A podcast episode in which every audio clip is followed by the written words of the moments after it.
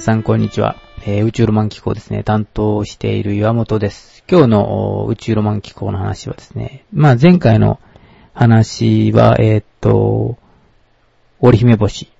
つまり、えー、こと座の織姫星でしたが、その前は、まあ天の川ということで、ずっと、あの、そういう天の川関係の話をしていますが、今回は、えーここまで来るとですね、彦星の話をしなくちゃいけないだろうということで、今回は彦星の話です。えー彦星、えー、天の川の中でもですね、あの、天の川挟んで、両側に輝いている非常にですね、えーわかりやすい星の一つですね。で、天の川さえですね、見つかればよくわかると思うんですけれども、もし、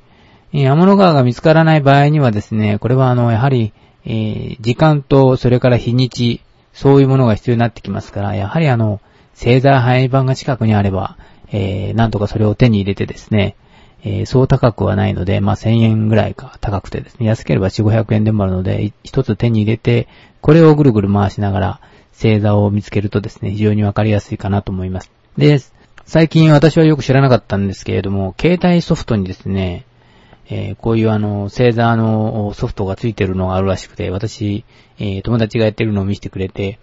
今日は曇りなんだけど、星の、あの、場所を調べることができるよう、なんてことを言って、えー見せてもらったんですけど、携帯をその、西なら西の空とかですね、南の空に向けると、その、携帯の画面のところにですね、今見えている星座が見えてくるんですよ。非常に不思議です。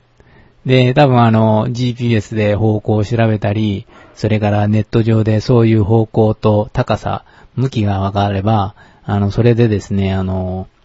ネット上のデータにアクセスして、えー計算をして、えーその、携帯の画面にですね、そういう星座が、あの、投影されると思うんですが、非常に 不思議な感じですね。曇りなんですよ。全然見えないので、わかるはずはないんだけれども、えーそういう風にしてですね、見るソフトがあるようですね。で、こういうのを使うとですね、あの、まあ、星座を見つけるときにも便利かと思います。まあ、実際的には一番、あの、お金がかからないのは星座配板だと思います。で、これを手に入れれば一番いいかなというふうに思うんですが、まあ、パソコンがある人はパソコンでもですね、結構あの、そういう星座早見ソフトみたいなのが、あ無料のやつがあったり、有料のやつがあったり、まあ、いろいろありますけれども、それを使ってやればですね、えー見つけやすいかなというふうに思います。まあ、ただ、あの、時間がちょっと狂ってくるとですね、じ、変わってくると、まあ、星座範囲版で、ちょうどあの、夜の20時ぐらいの星座を見ていてもですね、1時間すると星というのは、えーちょうどあの、手を伸ばして、えー手を広げた時の親指から小指までの間、つまり15度ぐらいですね、1時間で動きます。これは、あの、計算するとわかりますけれども、200たらそれをですね、24で割ったらいいです。そうすると15っていう数字が出てきます。これが、あの、1時間に進む、うーんまあ実際星が動いてるわけではなくて、えー地球があの、自転している、ただその角度なんですけれども、その角度だけ、えー進んでいくというわけです。だから星もそれず、その角度ずつずれていくという、ただそれだけなんですけれども。もうそれだけずれていくとですね、まあ15度ぐらいだったらまあ、あ、ずれたなぐらいなんですけども、30度ずれると結構ずれてくるんです。で、まあ、大体星座の、星の見える、えー位置というのはですね、あの、本とかそういうのに載ってるのは、その日の大体20時というのが基準にして、えー星の位置が決められています。で、それを見ていて、もう、あの、あ、今日は20時だ、そうだ、あ、星を見てみようと思って、本に載っているやつで外に出ようと思うと、あの、今度は時間がですね、まあ、10時とかになってるとですね、もう、えー30度ぐらい星の位置がこうずれていますので、結構30度とするとですね、結構大きくずれますので、わかりにくくなると。したがって星座配見ソフト、あるいは携帯でもいいですし、それから、あの、星座配板でもいいんですが、そういうので、こう、ちゃんと時間を合わせてですね、やれば、あ、今この状態で見えてるんだな、というのが、えーはっきりわかりますので、そうすると星の位置も、えーわかりやすいかなと思います。ただ、あのー星座、あ配板の場合は、あの、東と西が逆になってますので、えーそれだけ注意して、えー星座配板は下から上に覗くものだと、下から上にやってですね、覗くものだということだけ、あの、ちゃんと理解しておけばですね、星座で、星座配板を使って、えー星を見つけることは、えー簡単にできるのではないかと思っています。えーっと、まあ、皆さんもですね、夏なので、結構、時間もあるでしょうし、で、夏の大三角はですね、まあ見つけてもらえればいいかなというふうに思っておりますので、鷲座の場合はですね、えっと、ちょうど、この三角形のある場合ですね。まあ、小学校の時に使った三角形がありますけれども、あの、ちょっと長い、細長い三角形ですね。45度がついていない三角形。つまり60度と30度と90度がついた三角形の形をしています。大体ですね、正確ではありませんけれども。で、90度のところにこと座の織姫星があって、30度のところに、えー、和紙座のアルタイルがあるという形になっています。で、えー、60度のところが白鳥座のデネブという星があるということになっています。で、ちょうどこれが、えっ、ー、と、織姫星とアルタイル、つまり彦星が天の川を挟んで、えー、対峙して光っているというわけですね。非常にですね、わかりやすい、えー、形をしています。で、えっ、ー、と、どうしてもですね、この七夕の時期で見つけると見つかりにくいので、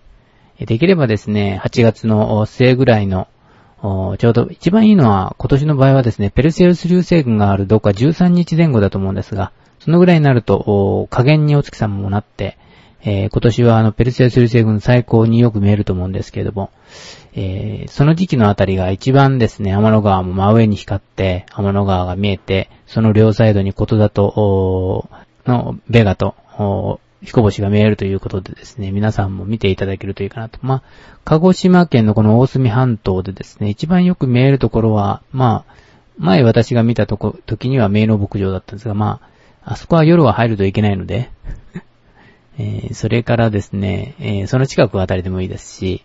えー、それから、あの、沙汰の方でもいいですし、それから岩川のですね、あの、ちょっと今、え高速道路がよくできていますけれども、あのあたりとかですね、結構暗くていい場所がたくさんあると思いますね。まあ、大隅半島の場合はですね、鹿屋市、それから渋市、えー、とから、そういうとこを除けばね、ほとんど暗いので、よく見えると思います。やはり明るいとですね、天の川は見えませんので、その辺がですね、あの、大変なところなんですけれども、普通の状態で、えー、暗いところに行けば大丈夫だと思います。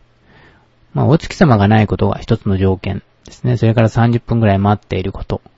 それから目に直接刺激のあるような懐中電灯とかですね、そういうのを持たないで見に、えー、星の数を数えながらとかですね、あるいは流れ星の数を数えながら、えー、待っておくというのがですね、一番あのー夏の星座ではいいのかなと思います。で、あんまり寒くもないので、えー、例えばあの、舗装道路の上に、えー、なんか駐車場とかそういうとこがあればですね、まあ、あの、夜中に人が来るところもありますので、注意しないといけませんけれども、そういうところに、えー、シートでも敷いてですね、えー、星を見ていただけると、流れ星も見えるし、えー、それから、夏の大三角も、ここだよというのがわかるということでですね、非常にいいのではないかと思っています。で、この、夏の大三角の中にはですね、えー、白鳥座の尻尾の星で、えー、デネブという星があります。で、これはあの、まあ、白鳥はあの、見てもお分かりの通り、尻尾があるわけではないんですけど、まあ、尾羽があるということですね。えー、白鳥ですから頭が長くて、で、ちょうど胴体の後ろ側のところに羽がこう生えているというのがですね、白鳥の形ですね。星座で見ても、えー、羽が、あの、ちょっと折れていてですね、羽のようになっているのがよくわかって、まあ、よく、昔の、あの人はですね、考えたもんだなと思いますね。綺麗な、あの、白鳥の形になっています。で、この尻尾の星がデネブなんですが、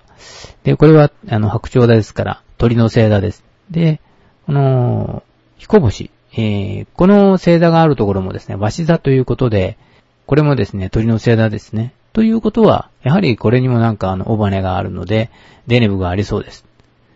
その通りですね、この鳥に、このあの、和紙座のですね、えー、星座にもですね、えー、尾羽があるので、えー、やはりこれにもデネブがあるんですね。ちょうどあの、和紙座というのをですね、形的には、あいあい傘のような形をしています。まあ一番あいあい傘のように見えるのは、あの、この白鳥座の、えー、星座はですね、非常にあの、綺麗な十字の形をしていたりしてですね、これこそ、あの、あいあい傘のように見えるんですけれども、和紙座もですね、よく見るとなんか、あいあい傘のような、傘のような形に見えます。で、一番尖って、8、えー、まあ、傘の先端のあたりに光っているのがアルタイル。0.8等星でしょうか。あの、この、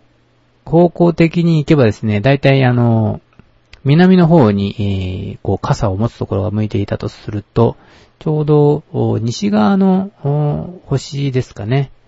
えー、これがですね、あの、ちょうど、ワシのですね、尻尾になるかと思います。えー、これはあの、詳しい星座の本でないと出てこないとは思うんですが、えー、これがやはりあの、デネブということになっています。したがって、えー、この辺りにはですね、まだ他にもあの、デネブの星が近くにあってですね、これは、えっ、ー、と、イルカ座ですね。イルカ座というのがちょうどワシ座と、それから白鳥座の間にですね、えー、あるんですけれども、えー、イルカといえば近郊湾にたくさんいますが、あのイルカですね。で、この尻尾のところの星が、これが、あの、まあ、イルカにも、尾羽があるわけじゃないですけども、こう、尻尾がありますので、そこがですね、あの、やはりデネブとというふうに言われています。だからここには、まあ、近くに3つありますね。ということで、えー、そういう今日は話でした。ではですね、そろそろ今日の宇宙ロマン機構の話は終わりです。で、あの、番組へのですね、ご意見、ご希望は検索サイトで宇宙ロマン機構と入れていただきますと、えー、ブログが出てきますので、そこに何か書いていただきますと、私に届くようになっております。